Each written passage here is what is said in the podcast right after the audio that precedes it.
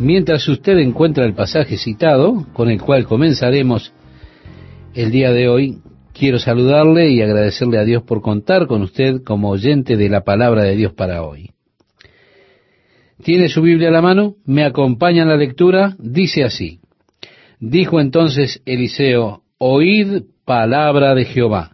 Así dijo Jehová, mañana a estas horas valdrá el sea de flor de harina un ciclo y dos seas de cebada un ciclo a la puerta de Samaria.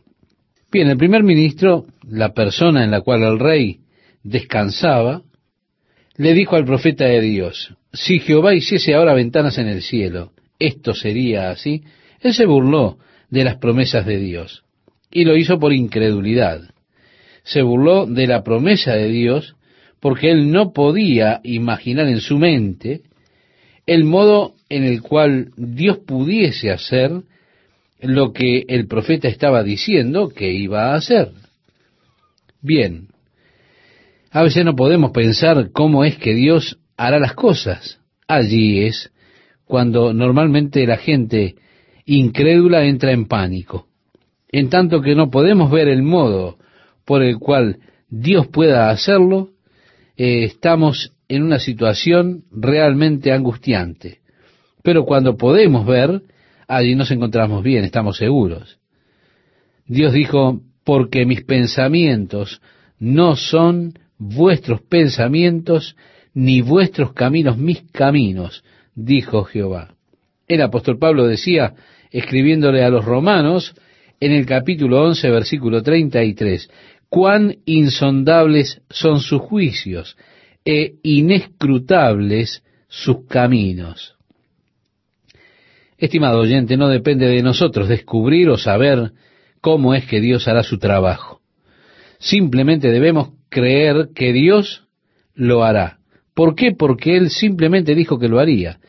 Y si Dios lo dice, Él habrá de hacerlo. Sí, Él habrá de hacerlo. Ahora este hombre, con su incredulidad, se burló de la promesa de Dios. El profeta le contestó, He aquí tú lo verás con tus ojos, mas no comerás de ello. ¿Cómo puede la incredulidad robar las cosas de Dios, las bendiciones de Dios a una persona? Sí, él le dijo, tú habrás de verlo, pero no comerás de eso. Es interesantísima la historia y le pido que me acompañe en el estudio de este pasaje. Esa noche, fuera del muro de Samaria, había cuatro leprosos viviendo en un basural. ¿Se puede imaginar lo que estaban haciendo? Si en la ciudad se estaban comiendo a los bebés, ¿qué sería tratar de sobrevivir de lo que tiraban desde el muro? Es horrible pensarlo. Estos cuatro hombres estaban sentados allí en el basural muriéndose de hambre. Los cuales dijeron el uno al otro, ¿Para qué nos estamos aquí hasta que muramos? Es una muy buena pregunta. ¿Por qué sentarnos aquí hasta que muramos? En otras palabras, si no hago algo, voy a morir. No tenía sentido ir a Samaria porque se estaban muriendo de hambre en aquel lugar. Así que ellos no pueden darnos nada de comida allí. Vayamos al campo de los sirios. Y si nos matan, no perdemos mucho porque vamos a morir de todos modos. Pero es posible que ellos tengan piedad de nosotros y nos den un poco de pan. Así fue que estos cuatro hombres se fueron a la aventura, por así decirlo, una aventura de fe. Pero es en esa filosofía la que ellos pensaban, usted no tiene nada que perder y en todo caso tiene algo para ganar. Así que ellos se dirigieron hacia el campo de los sirios, allí marcharon los cuatro leprosos. Ahora bien, Dios obró un milagro extraordinario, como todos los milagros de Dios. Estos cuatro leprosos venían y ellos tenían unas campanitas que anunciaban que venían porque eran leprosos, para que las personas se cuidaran del contacto con ellos. Ellos venían resonando sus campanas por el camino hacia el campamento sirio. Ahora piense, en la oscuridad de la noche, los sirios pensaron que escuchaban el sonido de carros y caballos y una multitud de hombres. Entonces le dijeron, oh, el rey de Samaria ha contratado a los egipcios y se vienen contra nosotros, salgamos de aquí. Y así fue que comenzaron a correr. El hombre dijo, oye, ¿hacia dónde vas? Dice, los egipcios vienen. Se da cuenta, allí cundió el pánico, un pánico que se generalizó en el campamento de Siria, y los hombres empezaron a huir retrocediendo hacia el río Jordán a través del Golán hacia Siria. Fue así que para el tiempo en que estos cuatro hombres llegaron a la primera tienda, no encontraron a nadie. Uno abrió la puerta de la tienda y dijo, mira eso, mesas con comida. Estos hombres se abalanzaron sobre ella, comenzaron a comer con mucho entusiasmo. Vieron algunos de los tesoros que estaban colocados alrededor de la tienda y los hombres cavaron un pozo y comenzaron a esconderlos. Alguien corrió a otra tienda y dijo, vengan aquí, otra tienda, y comenzaron a correr y tomar cosas y enterrarlas. Pero uno de los hombres de repente paró y dijo, espera un minuto, estamos haciendo las cosas mal. Si seguimos, el mal nos habrá de venir a nosotros, porque justo esta noche, en la ciudad de Samaria, hay personas que están muriéndose de hambre, y si salimos de aquí y nos guardamos esto para nosotros, nos lo tragamos y no les damos nada, entonces algo malo nos va a suceder. Mejor volvamos y les decimos que hay mucha comida para todos. Entonces vinieron al muro de Samaria y el guardia, que estaba haciendo la ronda de un lado al otro, buscando a los sirios, ajustándose el cinturón y con una punzada a causa del hambre probablemente, ve que estos hombres llegaron y llamaron y dijeron, oye, el campamento sirio está vacío y hay mucha comida para todos, lo suficiente para alimentar a la ciudad. El guardia corrió a donde estaba el rey y le dijo, he recibido un reporte, el campamento sirio está vacío y hay mucha comida para todos. Puede imaginarlo.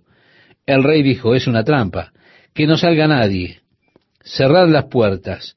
Esos sirios son personas astutas, saben cuánta hambre tenemos, así que están escondidos en los arbustos, y esperan por nosotros que abramos la puerta y vendrán con toda la fuerza. Tan pronto como abramos las puertas vendrán y nos han de exterminar. No dejen que nadie vaya. Mire nuevamente lo que es la tragedia de la incredulidad. Aquí Dios ha hecho la provisión tal como lo había prometido, pero la incredulidad los aleja de tomar parte en esa gloriosa provisión de Dios. Pero uno que dijo, Rey, hay cinco caballos en el pueblo que no se han comido. ¿Por qué no permite que cinco de nosotros salga e inspeccionaremos los alrededores viendo si podemos encontrar algún sirio? El rey dijo, muy bien, vayan. Así que estos hombres salieron en los cinco caballos que quedaban allí en el pueblo, cabalgaron hacia el río Jordán, volvieron en la mañana y dijeron, es verdad, rey, no hay sirio alrededor de este lado del río Jordán todo el camino hasta el Jordán encontramos sandalias y atuendos y cosas que arrojaron para poder correr más a prisa. Se fueron. Así que el rey dijo a este hombre en el cual confiaba, una especie de primer ministro, que el día antes le había dicho al profeta de Dios, si Dios abriese la ventana de los cielos, ¿cómo sería esto?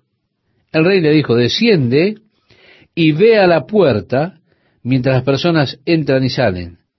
Así que este hombre descendió a mirar el portón y las personas en el apuro, en el deseo de salir a buscar la comida, lo atropellaron y lo mataron.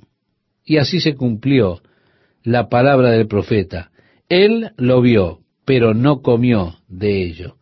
Es el trágico precio de la incredulidad. Comenzando en el capítulo 8, el versículo 1, nos dice, habló Eliseo a aquella mujer a cuyo hijo él había hecho vivir, diciendo, levántate, vete tú y toda tu casa a vivir donde puedas, porque Jehová ha llamado el hambre, la cual vendrá sobre la tierra por siete años. Y así ella entonces dejó aquel lugar y se fue al área de los filisteos y estuvo allí siete años. Después de los siete años, volvió de la tierra de los filisteos y encontró personas que se habían mudado a su nueva casa, a su propiedad, y habían tomado su tierra. Así que aconteció que el rey en este tiempo estaba hablándole a Giesi, el siervo de Eliseo, y Giesi le estaba contando acerca de todos los milagros que Eliseo había realizado. Y la mujer viene al rey buscando que él le diese de nuevo su tierra y demás cosas. Giesi le contaba de esta mujer que tuvo un hijo, cómo murió y fue sanado, al mismo tiempo ella venía al rey a ver si podía tener nuevamente su tierra. Y Giesi dijo, tan cierto como que Dios vive, esta es la mujer, es ella, de quien yo te estaba contando. Así que el rey preguntó, ¿este es el muchacho que fue sanado? Él estaba muerto y fue sanado, y así que el rey le devolvió su tierra, más todos los frutos del campo, desde el momento en que ella se fue. Continuando la lectura en el versículo 7 dice, Eliseo se fue luego a Damasco y Benadad, rey de Siria, estaba enfermo, al cual dieron aviso diciendo, el varón de Dios ha venido aquí. Y el rey dijo a Asael, recuerda usted, estimado oyente, que la semana pasada estuvimos estudiando cuando Elías estaba escondido en el monte Oreb, él estaba escondiéndose en la cueva y el Señor le dijo, ¿qué haces aquí, Elías? Él respondió detenido, celo por Dios. Y tú sabes, ellos han roto tu pacto, han destruido tus altares y han matado a tus profetas, solo yo quedo. El Señor dijo, no, ¿qué haces aquí? No estás haciendo nada. Y Dios dice, mira, sal de aquí, ve a Damasco y unge a Asael para que sea rey sobre Siria. Ahora bien, esto ocurre un tiempo después. Eliseo está en Siria y el rey Benadad está enfermo, así que él envía a Asael, aquel a quien Elías había ungido para que fuese rey sobre Siria. Él le envía para buscar a Eliseo para preguntar si el rey habría de recuperarse de la enfermedad o no. Así que Asael vino a Eliseo y dijo, el rey quiere saber si habrá de recuperarse de la enfermedad. Eliseo simplemente se levantó mirándole fijamente y dijo, bueno, ¿qué está mal? Él dijo, el rey se repondrá de la enfermedad, pero morirá.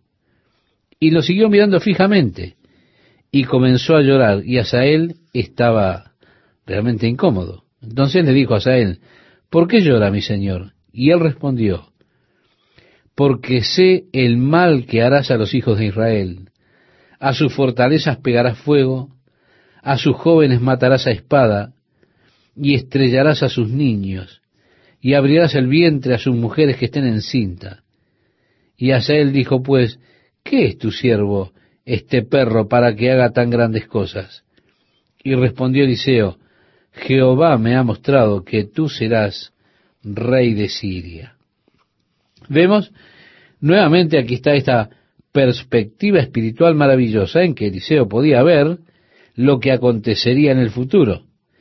¿Qué iba a hacer este hombre Asael con los hijos de Israel? Esto es muy parecido a cuando Jesús estaba en el Monte de los Olivos mirando a Jerusalén. Recuerda en el día conocido como la entrada triunfal de Jesús. Él allí comenzó a llorar y dijo, Jerusalén, Jerusalén, si tan solo conocieses en este día lo que toca a tu paz, pero está escondido de tus ojos. Ahora la desolación vendrá, tus hijos serán muertos en las calles. En otras palabras, el Señor anunciaba todo aquello que habrían de vivir unos pocos años más tarde. ¿Por qué? Porque él sabía, él podía ver lo que estaba preparado para aquella ciudad, por eso él lloraba. Esa ciudad que estaba delante de él, cuando él estaba allí en el monte de los olivos contemplándola. Podía ver la devastación que vendría y se puso a llorar sobre ella. Así que aquí el profeta Eliseo pudo ver qué iba a hacer este hombre Asael. Qué horrible devastación las atrocidades que cometería. Y comenzó a llorar, por supuesto. El hombre se avergonzó, él dijo, ¿soy yo un perro para hacer esta clase de cosas? Pero él dijo, el Señor me ha mostrado que tú habrás de ser rey sobre Siria. Y bien, él volvió a Benadad y éste le dijo, ¿qué te dijo el profeta? Respondió Asael, el profeta dijo que te recuperarás seguramente de esta enfermedad. Pero tomó una manta mojada y asfixió a Benadad, y Asael fue rey sobre Siria. Siguiendo la lectura, dice, en el quinto año de Joram, hijo de Acab, rey de Israel, siendo Josafat rey de Judá, comenzó a reinar Joram, hijo de Josafat, rey de Judá. Así que aquí es donde usted tiene estos dos Joram, reinando uno en la parte norte y otro en la parte sur. Uno es el hijo de Acab, que está en el reino del norte, y el otro el hijo de Josafat, que está en el reino del sur. Josafat y Acab eran una especie de cómplices, eran amigos. Quizá decidieron llamar a sus hijos con el mismo nombre. Dice el versículo 17, de 32 años era cuando comenzó a reinar y ocho años reinó en Jerusalén y anduvo en el camino de los reyes de Israel como hizo la casa de Acab, porque una hija de Acab fue su mujer e hizo lo malo ante los ojos de Jehová. Por tanto, las idolatrías y todo lo que había en el reino del norte fue introducido ahora también a Judá, el reino del sur, por medio de este Joram, un rey malvado, un rey malo. Como dice a continuación, hizo lo malo ante los ojos de Jehová. Con todo eso, Jehová no quiso destruir a Judá por amor a David, su siervo, porque había prometido darle lámpara a él y a sus hijos perpetuamente. En el tiempo de él se rebeló Edom contra el dominio de Judá. Y así se lanzó para golpearlos duramente, pero fue repelido por los edomitas. Luego Limna se unió a la revuelta contra Judá. Nos dice en el verso 24, y durmió Joram con sus padres y fue sepultado con ellos en la ciudad de David, y reinó en lugar suyo Ocosías, su hijo. Ahora, Ocosías tenía una relación con Acab y Jezabel, una especie de nieto. Leemos en el año 12 de Joram, hijo de Acab, rey de Israel, comenzó a reinar Ocosías, hijo de Joram, rey de Judá. De veintidós años era Ocosías cuando comenzó a reinar y reinó un año en Jerusalén. El nombre de su madre fue Atalía, hija de Omri, rey de Israel. Estimado oyente, esta era una mujer realmente malvada. Continúa la lectura diciéndonos, de veintidós años era Ocosías cuando comenzó a reinar y reinó un año en Jerusalén. El nombre de su madre fue Atalía, hija de Omri, rey de Israel, anduvo en el camino de la casa de Acab e hizo lo malo ante los ojos de Jehová, como la casa de Acab, porque era yerno de la casa de Acab. Y fue a la guerra con Joram, hijo de Acab, a Ramot de Galaad, contra Asael, rey de Siria. Y los sirios hirieron a Joram. Y el rey Joram se volvió a Jezreel para curarse de las heridas que los sirios le hicieron frente a Ramot cuando peleó contra Asael, rey de Siria. Y descendió Ocosías, hijo de Joram, rey de Judá, a visitar a Joram, hijo de Acab, en Jezreel, porque estaba enfermo. Así aconteció que Ocosías se fue a ver al rey tratando de confortarlo en su enfermedad. En el programa que viene habremos de entrar en el capítulo nueve del segundo libro de los reyes, y así habremos de continuar avanzando en el estudio de este libro. Allí veremos que estos dos reyes fueron asesinados mientras eran visitados. Luego veremos que Jehú se vuelve rey sobre Israel. Y también veremos la presencia de un nuevo rey sobre Judá. ¿Qué tal amigas, amigos, cómo están? Seguimos adelante con nuestro estudio de Segunda de Reyes y le invito a que permanezca con nosotros en este viaje apasionante a través de este libro. Eliseo es un personaje extremadamente colorido. Estamos yendo hacia el final de la carrera de este profeta, profeta del reino del norte de Israel. Eliseo encomendó a uno de los profetas jóvenes que fuera a Ramot de Galaad y allí tomara una redoma de aceite y llamara a Jehú, que era un capitán de Israel, que lo llevara a otra habitación en privado, y allí lo ungiera con el aceite para que fuera rey sobre Israel, y luego que se fuera de allí tan rápido como pudiera. Así que este joven fue a la ciudad donde Jehú estaba sentado con unos cuantos oficiales, y él le dijo, yo tengo un mensaje para ti. Él dijo, ¿para quién de nosotros? Y él le dijo, para ti. Así le dijo entonces, ven a la otra habitación.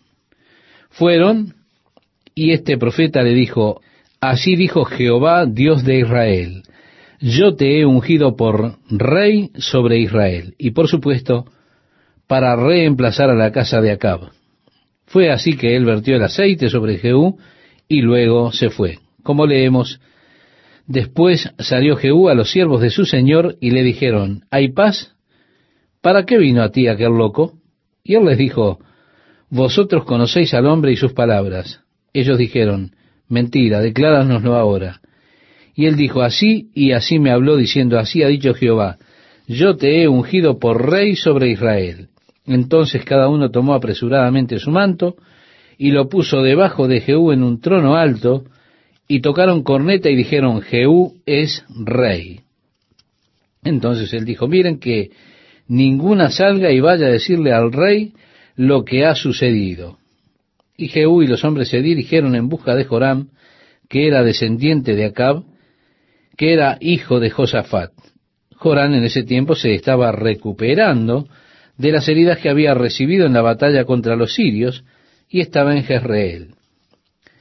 En esos días ellos tenían, por supuesto, murallas alrededor de la ciudad, estaban los atalayas. Estos hombres podían ver a las personas cuando venían a una gran distancia. Fue así que este guardia dio aviso diciendo, veo carruajes que se aproximan a la ciudad, puedo ver el polvo en la distancia. Fue así que enviaron a un mensajero. El rey Jorán dijo, ve y pregunta si ellos vienen en paz. Así que el mensajero fue a Jehú y dijo, ¿vienen en paz? Él dijo, ¿qué tienes tú que ver con la paz?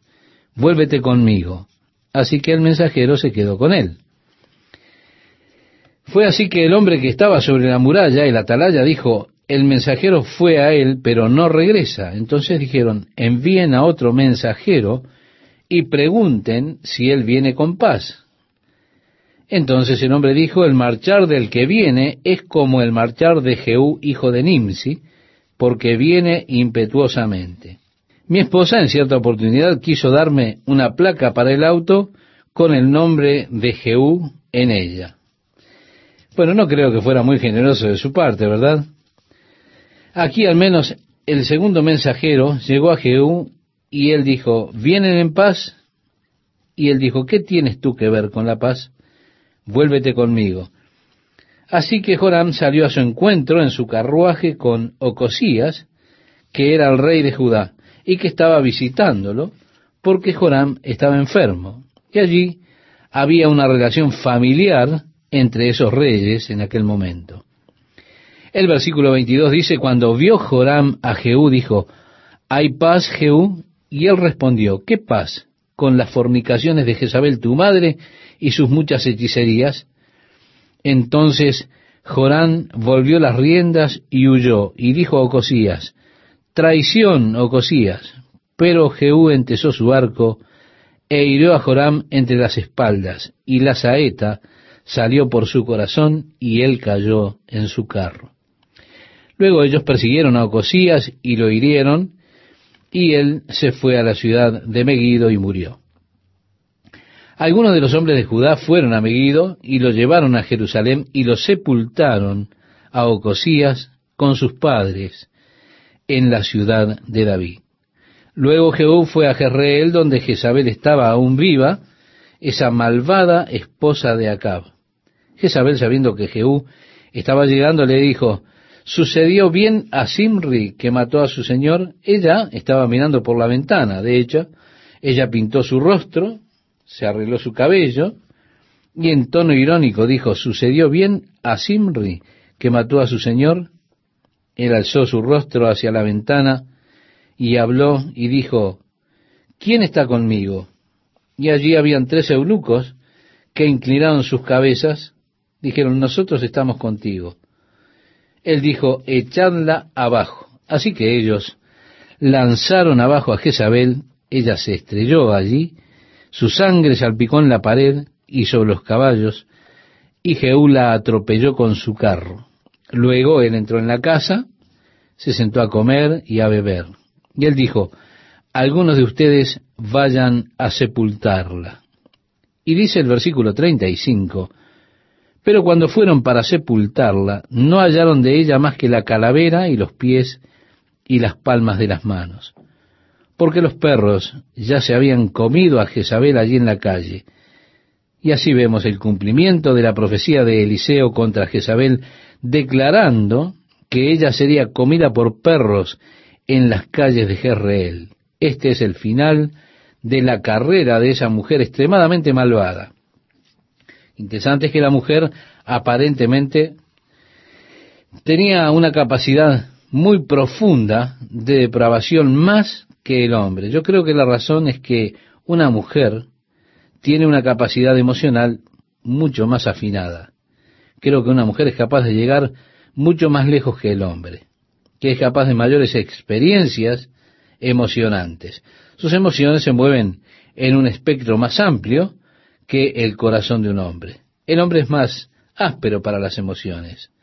Sus emociones se mueven más bien en un espectro angosto, más áspero, como decía, no es tan capaz de alcanzar las alturas que una mujer puede alcanzar. Interesante es que esta mujer pereció. Aún así, una mujer que llega al final opuesto y va hacia abajo es capaz de ir en la maldad a lo más profundo. Parece que el temperamento de las mujeres, siendo más amplio, tiene grandes alturas y grandes profundidades. El hombre está más bien en el medio, podríamos decirlo así, del espectro, moviéndose en un muy corto rango. Jezabel es un clásico ejemplo de una mujer que ha llegado a lo más profundo en la maldad. Por supuesto, yo pienso que si usted estudia historia, una mujer que se vuelve mala es capaz de las cosas más crueles que se pueda imaginar. Cosas que usted nunca imaginó. Cuando usted observa en la historia, ellas llegan a los aspectos más bajos. Es interesante, por ejemplo, en el libro de Apocalipsis, allí se menciona la iglesia en Tiatira, la cual introdujo la idolatría en su adoración.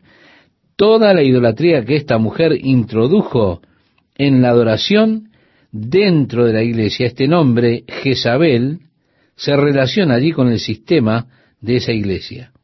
Así que el Señor le dice a la iglesia en Tiatira, toleras que esa mujer Jezabel, que se dice profetiza, enseñe y seduzca a mis siervos a fornicar y a comer cosas sacrificadas a los ídolos. He aquí yo la arrojo en cama y en gran tribulación a los que con ella adulteren si no se arrepienten de las obras de ella. Están aquellos que declaran que la iglesia pasará a través de la gran tribulación. Sí, una parte de ella sí, la iglesia que se relaciona con el sistema de Jezabel. Yo no deseo estar relacionado con esa parte de la iglesia. Prefiero estar relacionado con la iglesia de Filadelfia, a quienes el Señor les dice, por cuanto has guardado la palabra de mi paciencia, yo también te guardaré de la hora de la prueba que ha de venir sobre el mundo entero. Esto lo puede leer en el capítulo 3, versículo 10 del libro de Apocalipsis. Pero tenemos la advertencia del Señor a la iglesia en Tiatira, porque toleras que esa mujer Jezabel que se dice profetiza, enseñe y seduzca a mis siervos a fornicar y a comer cosas sacrificadas a los ídolos. He aquí yo la arrojo en cama y en gran tribulación a los que con ella adulteren, si no se arrepienten de las obras de ella. Esta mujer malvada del Antiguo Testamento introdujo la adoración a los ídolos, la adoración a Baal, al pueblo de Dios Israel. El Señor hizo una semejanza de la introducción de los ídolos en la adoración de la iglesia. Ahora, yo no puedo entender cómo una persona que lee la palabra de Dios, realmente cree en la Biblia, pueda establecer ídolos en la iglesia, incluso si ellos son ídolos de Jesús o de los santos o de lo que fuera, ya que está definitivamente prohibido bajo la ley y Jesús mismo declara sus sentimientos en contra de esto en su mensaje a la iglesia en Pérgamo y a la iglesia en Tiatira. No puedo ver el lugar de los ídolos en un lugar de adoración a Dios, porque está estrictamente prohibido, tanto en el Antiguo como en el Nuevo Testamento. Jezabel, una mujer muy malvada, su muerte y al ser comida por los perros, fue profetizado por el profeta Elías y se cumplió por mano de Jehú. El rey Acab, que era el esposo de esta mujer malvada, Jezabel, que también él mismo era extremadamente malvado, tenía setenta hijos. Evidentemente Jezabel no fue su única esposa. Estos hijos habían crecido en Samaria y en Jezreel. Ellos habían sido criados por tutores y eran una especie de líderes en esas comunidades. Jehú envió cartas diciendo, vosotros, los que tenéis a los hijos de vuestro Señor, y los que tienen carros y gente de a caballo, la ciudad fortificada y las armas, escoged al mejor y al más recto de los hijos de vuestro Señor y ponedlo en el trono de su Padre y pelead por la casa de vuestro Señor. Bien, los hombres de las ciudades dijeron, este Jehú es fuerte. Él ya destruyó dos reyes, ¿cómo podremos contra él? Así que ellos le enviaron cartas a Jehú diciendo, mira, nosotros nos someteremos a ti y te reconoceremos como rey sobre Israel. Entonces él dijo, si ustedes son sinceros en esto, mañana envíenme las cabezas de los hijos de Acab. Así fue que al día siguiente ellos le enviaron setenta cabezas de los hijos de Acab. Nuevamente, la palabra de Dios se cumple, como Dios había dicho que Él eliminaría a todos los descendientes de Acab. Él exterminaría a esa familia. Y así Dios cumple su palabra. Entonces Jehú se encontró con cuarenta y dos hombres que venían de Judá, quienes evidentemente no habían escuchado que Ocosías, su rey, había muerto. Y Jehú dijo, ¿quiénes son ustedes? Ellos dijeron, somos hermanos de Ocosías. Así que Jehú ordenó que también todos ellos fueran eliminados. Cuando llegamos al capítulo 10, en el versículo 19, Jehú dice, llamadme pues luego a todos los profetas de Baal, a todos sus siervos y a todos sus sacerdotes, que no falte uno, porque tengo un gran sacrificio para Baal, cualquiera que faltare no vivirá. Lo que él estaba haciendo era obrando con astucia, porque lo que pretendía era eliminar la adoración a Baal. Así que él reunió a todos los sacerdotes y a todas las personas de Israel que adoraban a Baal en el templo de Baal. Y él dijo, ¿están seguros de que allí no hay siervos de Jehová? Y le dijeron, no hay. ¿Son todos siervos de Baal? Entonces pónganse sus vestiduras. Fue así que se colocaron sus vestiduras y demás para adorar a Baal. Y luego Jehú puso fuera a estos ochenta hombres. Él dijo, muy bien, ahora vayan adentro y mátenlos. Y si ustedes dejan que alguno escape, la vida de ustedes será por la de ellos. Así fue que ellos entraron y eliminaron completamente a todos los adoradores de Baal. Y así fue eliminada la adoración de Baal del reino de Israel, totalmente borrada.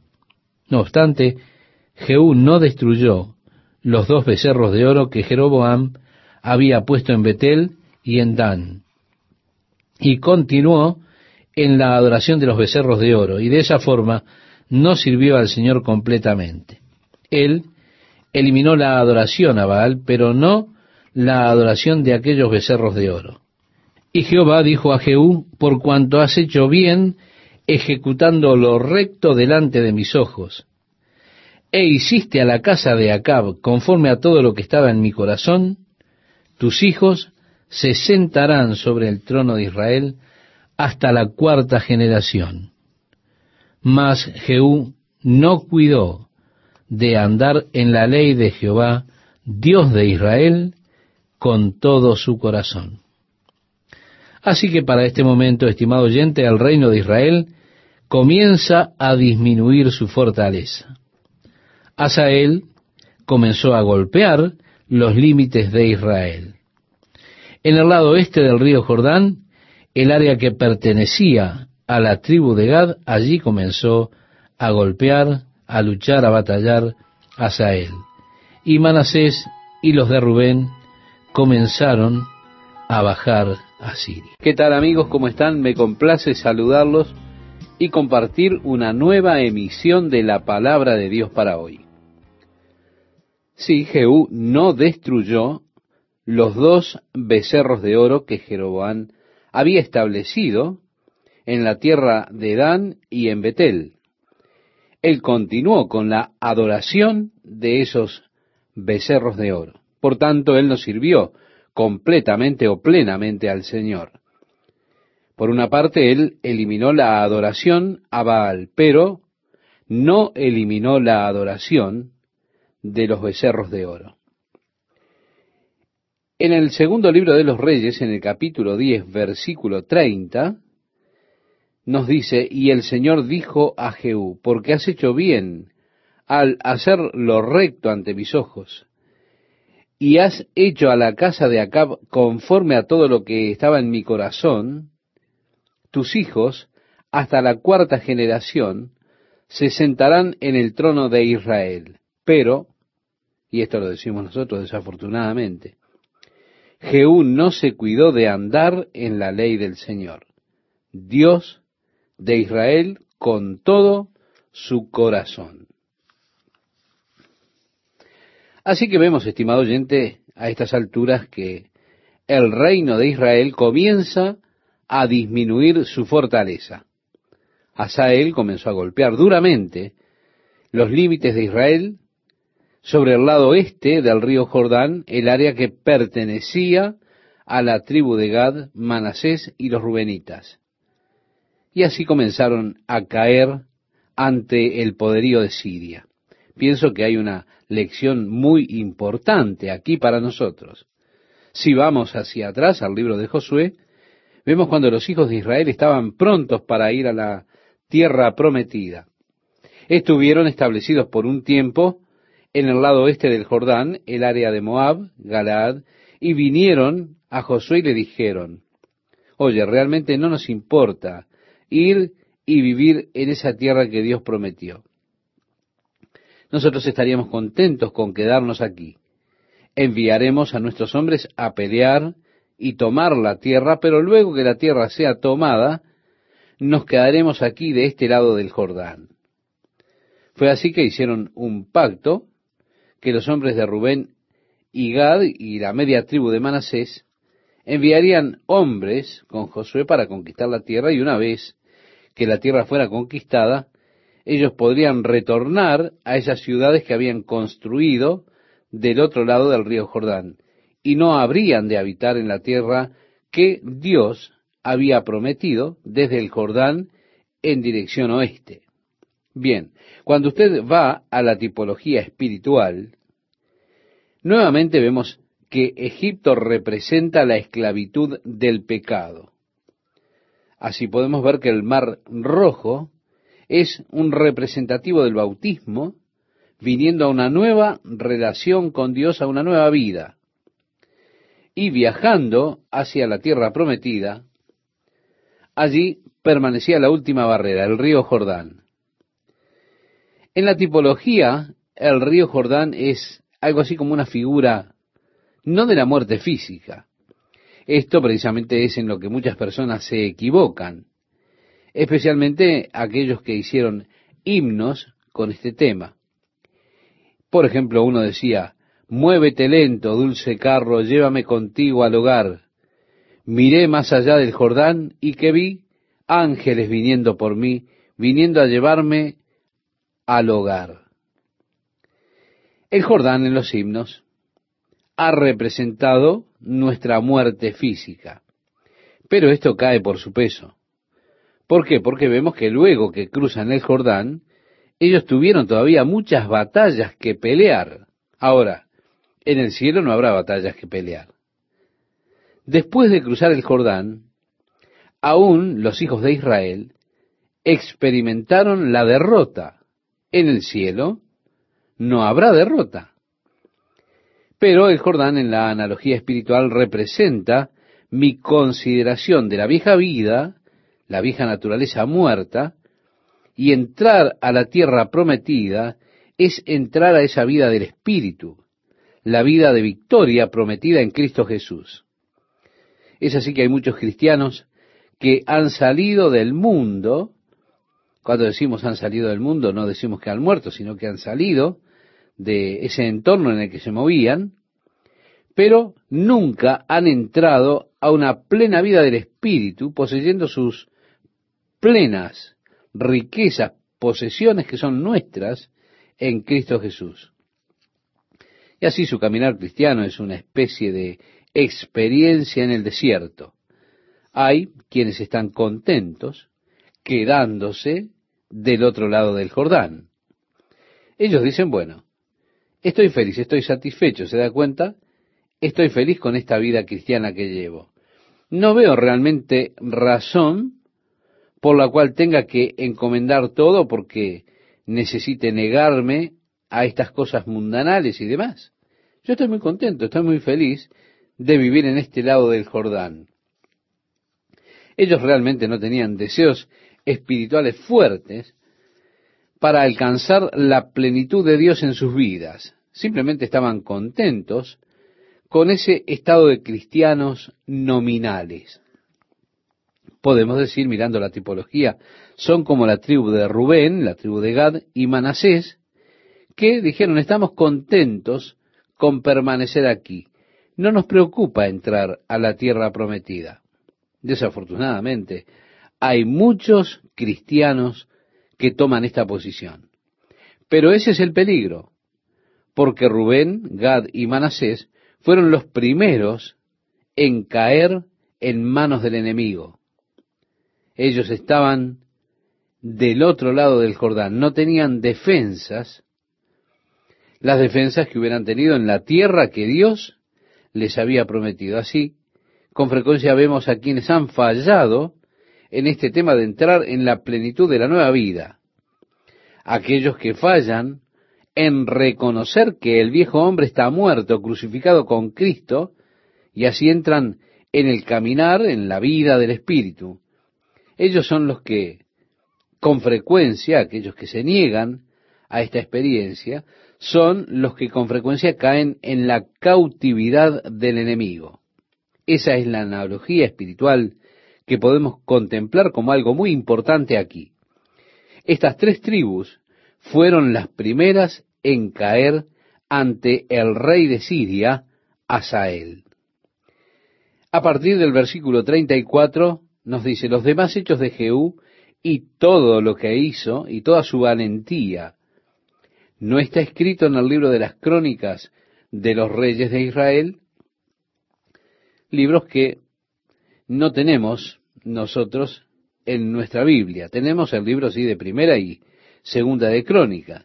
Pero esos son la primera y segunda de crónica de los reyes de Judá.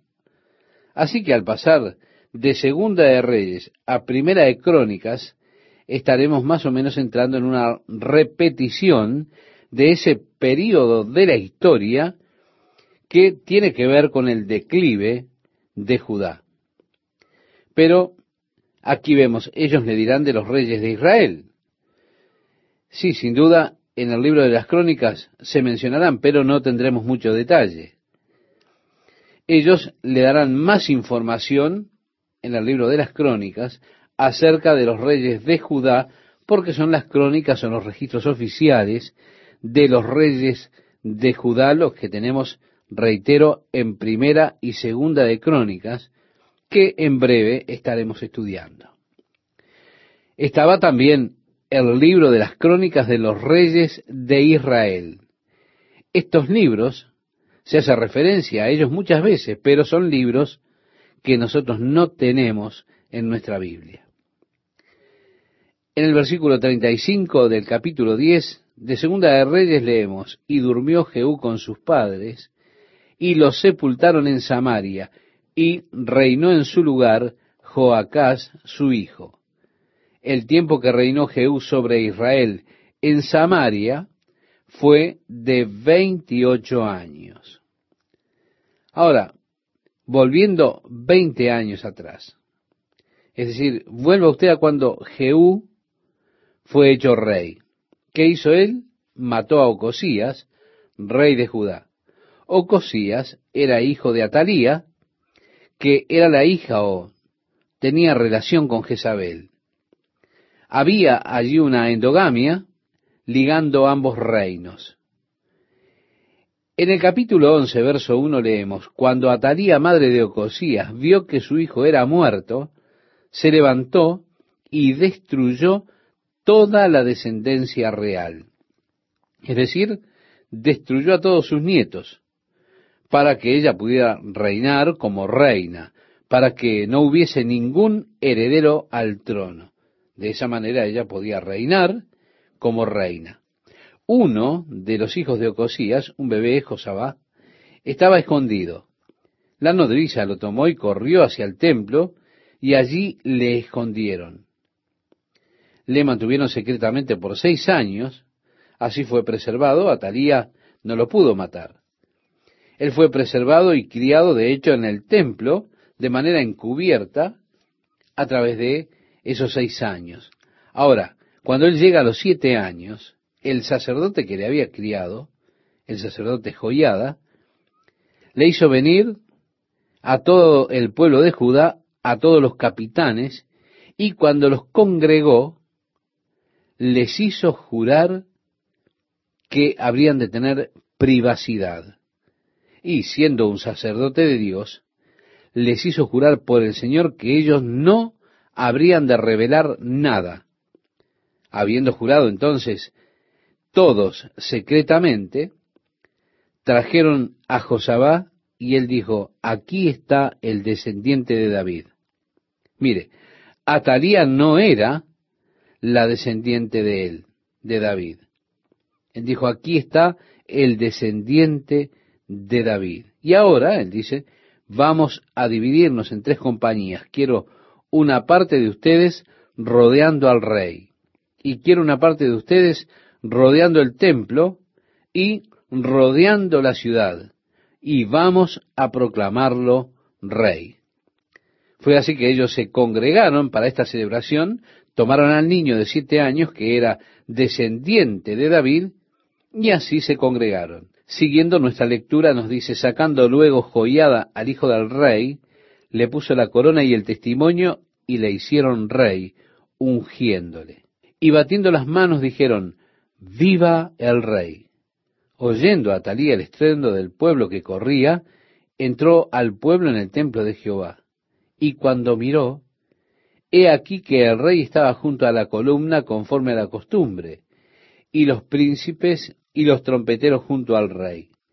Y todo el pueblo del país se regocijaba y tocaban las trompetas. Entonces Atalía, rasgando sus vestidos, clamó a voz en cuello, traición, traición. Mas el sacerdote Joyada mandó a los jefes de centenas, que gobernaban el ejército y les dijo, sáquenla de aquí, no la maten en el templo, sino que sáquenla y mátenla. Sacadla fuera del recinto del templo y al que la siguiere, matadlo a espada, porque el sacerdote dijo que no la matasen en el templo de Jehová. Le abrieron pues paso y en el camino por donde entran los de a caballo a la casa del rey, allí la mataron.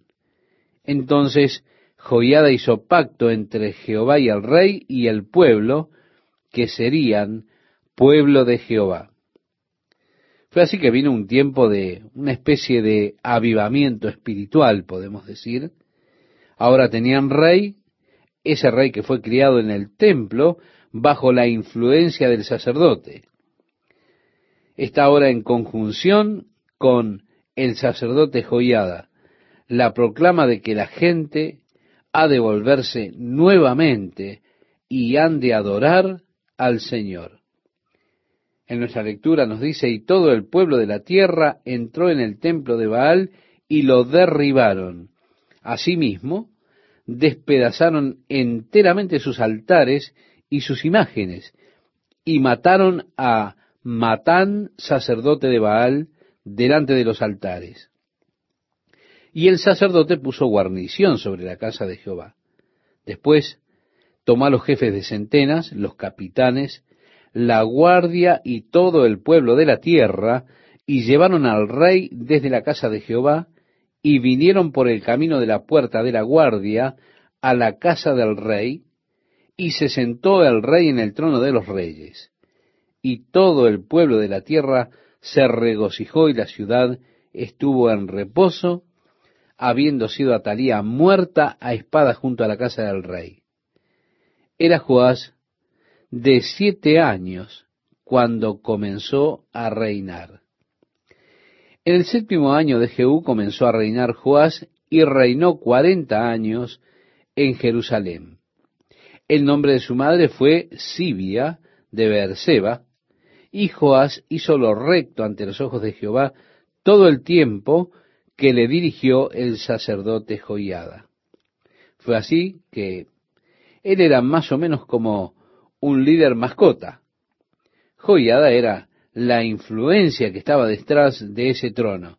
No obstante, seguían los lugares altos de adoración, lugares en que las personas quemaban incienso y ofrecían sacrificios siguiendo costumbres paganas esos no fueron destruidos. Por supuesto, eso quedó como una mancha en ese reino. Joás, este joven rey, al envejecer, ordenó que tomaran todo el dinero que fue traído al templo y lo usaran para repararlo, porque había devenido en un mal estado a causa de que las personas estaban adorando en los lugares altos, estaban adorando a Baal y demás cosas. Así que el templo de Dios estaba en muy malas condiciones. El rey Joás entonces ordenó que se tomara el dinero y repararan el templo. Entonces vino y dijo, ¿qué fue lo que ocurrió? ¿Cómo es que no han hecho las reparaciones? Y los sacerdotes estaban metiendo en el bolsillo el dinero. Joyada puso una caja por allí, tomó la caja, le hizo una ranura, en la parte superior para que las personas pudiesen echar su dinero en esa caja para que los sacerdotes no pudiesen tomarla. Luego entonces tomaron el dinero que la gente había puesto en esa caja, se lo dieron a los constructores, a los albañiles y demás, para que así comenzaran a restaurar el edificio del templo. En ese tiempo, Asael, que había tomado y capturado el área donde estaban los rubenitas, los gaditas y la tribu de Manasés, ahora había movido sus tropas hacia el área que está entre Jerusalén y la costa, hacia la ciudad de Gat, que era, si recordamos, una ciudad de los filisteos. Había tomado la ciudad de Gat y se estaba moviendo con su ejército sirio para sitiar a Jerusalén. Joás tomó el oro y la plata y los trajo a Asael. Él le dio todo su dinero y le dijo, oye, mira, nos rendimos y aquí está todo el dinero. Fue así que él pagó y Asael se volvió a Siria, pero el templo fue robado, fueron robados todos sus tesoros, los vasos de oro y toda la plata fueron tomados por este rey de Siria, Asael. Llegamos, estimado oyente, al versículo 19, donde ocurre la muerte de Joás. Él fue muerto por una conspiración de sus siervos en contra de él. Y así fue que su hijo Amasías comenzó a reinar en lugar de Joás. Ahora estaremos moviéndonos hacia el norte. Nuevamente vemos el reinado de Joacás sobre Israel en el capítulo 13. En Israel, Jehú ha muerto y su hijo Joacás comienza a reinar sobre Israel en Samaria y reinó 17 años. Según nos dice el capítulo 13, verso 2, hizo lo malo ante los ojos del Señor. Ahora, le conté antes que Israel no tuvo ni un rey que fuese decente. Ni uno de ellos siguió al Señor. Eso es algo realmente trágico. En el versículo 2 estamos leyendo, siguió tras los pecados con que Jeroboam, es decir, el primer rey que guió al pueblo lejos de Jehová para adorar los becerros, hijo de Nabat, hizo pecar a Israel, no se apartó de ellos. Y la ira del Señor se encendió contra Israel y los entregó día tras día en manos de Asael, rey de Aram, y en manos de Benadad. Así llegamos en esta cadena de idolatría hasta el versículo 6 y vemos que el pueblo finalmente fue extinguido. La muerte de Joacás se registra en el versículo 8. En el versículo 8 dice, los demás hechos de Joacás y todo lo que hizo y su poder no están escritos en el libro de las crónicas de los reyes de Israel. Ahora tenemos entonces su muerte registrada, pero volveremos a Joacás en el capítulo 14. Así que trate de retener esto que hemos mencionado en su mente. Aquí tenemos su muerte, pero al volver a Amasías, ¿por qué Amasías era pariente de Joacás? Habremos de volver también a mencionar a este rey Joacás. El versículo 12 nos dice los demás hechos de Joás, que es el mismo que Joacás, y todo lo que hizo, y el poder con que peleó contra Masías, rey de Judá, no están escritos en el libro de las crónicas de los reyes de Israel. Quiero reiterarle, esto no lo tendremos en el libro que estudiaremos nosotros, que tenemos en nuestras Biblias. Tendremos allí más de esto en este capítulo que sigue, pero no en los libros de las crónicas, que pertenece fundamentalmente a los reyes de Judá.